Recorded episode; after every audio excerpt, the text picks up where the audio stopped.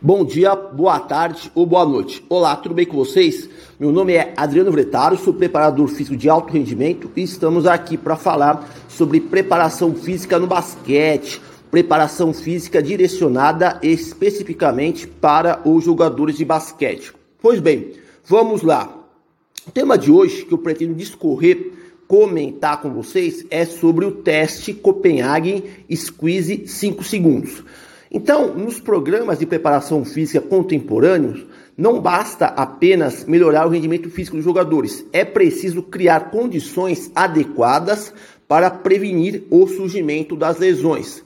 Um treinamento bem conduzido, buscando trabalhar essas duas variáveis, rendimento físico e prevenção de lesões, pode induzir a patamares mais elevados no desempenho atlético individual e coletivo da equipe. Ao discutirmos sobre a prevenção das lesões, um ponto importante seria adotar protocolos de exercícios preventivos que podem ser aplicados no aquecimento dos atletas ou na parte principal da sessão de treino.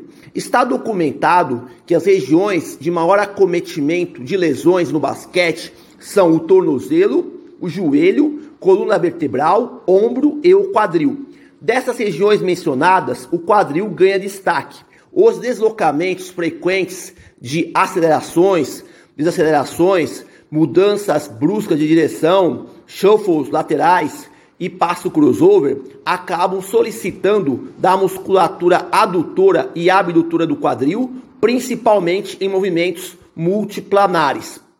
O quadril é uma localização anatômica que precisa de mais mobilidade do que estabilidade. Nesse ponto, podemos dizer que o quadril necessita de mobilidade multiplanar. A incidência de lesões na articulação do quadril nos jogadores de basquete não é alta, gira em torno de 7% até 18%. Em 94% dos casos, as lesões de quadril são tratadas de forma conservadora e, em 6% dos casos, vai exigir tratamento com intervenção cirúrgica.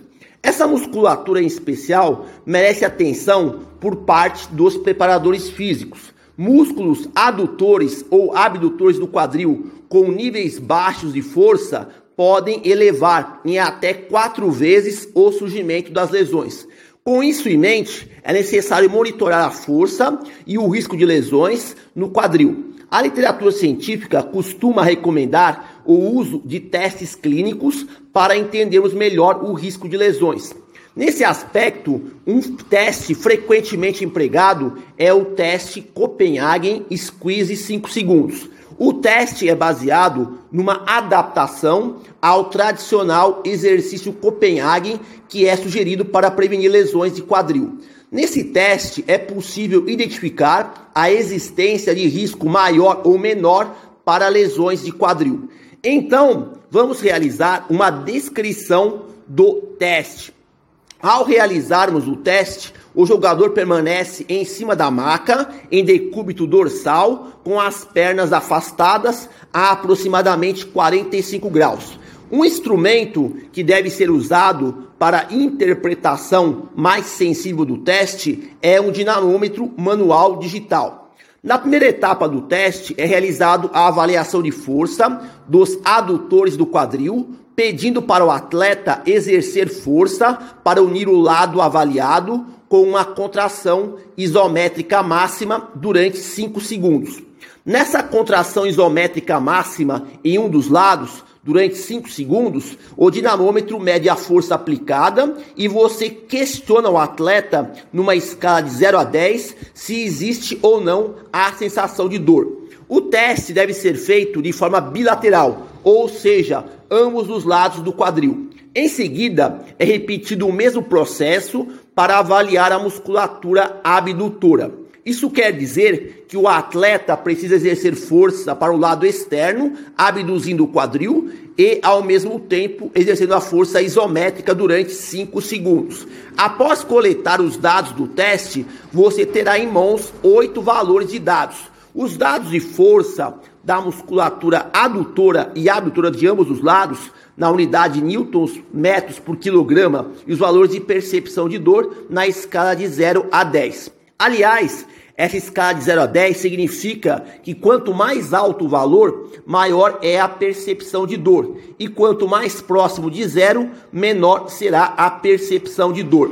Com base nesses valores, será possível observar os níveis de força e correlacioná-los com a escala de dor. Nas pesquisas, os especialistas advertem que o lado corporal e a musculatura do quadril com níveis mais baixos de força apresentam maior susceptibilidade de lesões e também tendem a denotar percepção de dor mais elevada.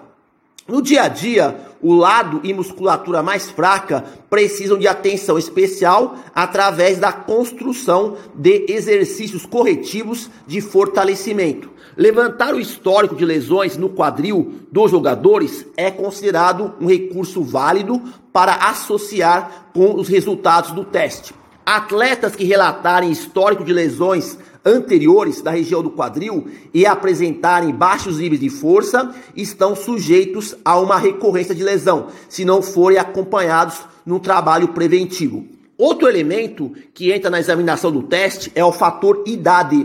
Segundo investigações, a cada ano a mais de idade do jogador, poderá haver uma diminuição na força dos adutores do quadril em torno de meio por cento. Dessa maneira, em 10 anos, se não houver um acompanhamento longitudinal, haverá uma perda funcional de força de 5%. Em adição, dados apontam que o processo de envelhecimento provoca perda na mobilidade de quadril. Assim sendo, jogadores de basquete com idade mais avançada na equipe precisam de cuidados adicionais em cima de segmento articular. Por último, vale alegar que o teste Copenhagen Squeeze 5 segundos é um instrumento valioso de avaliação da condição de força na musculatura adutora e abdutora do quadril em jogadores de basquete.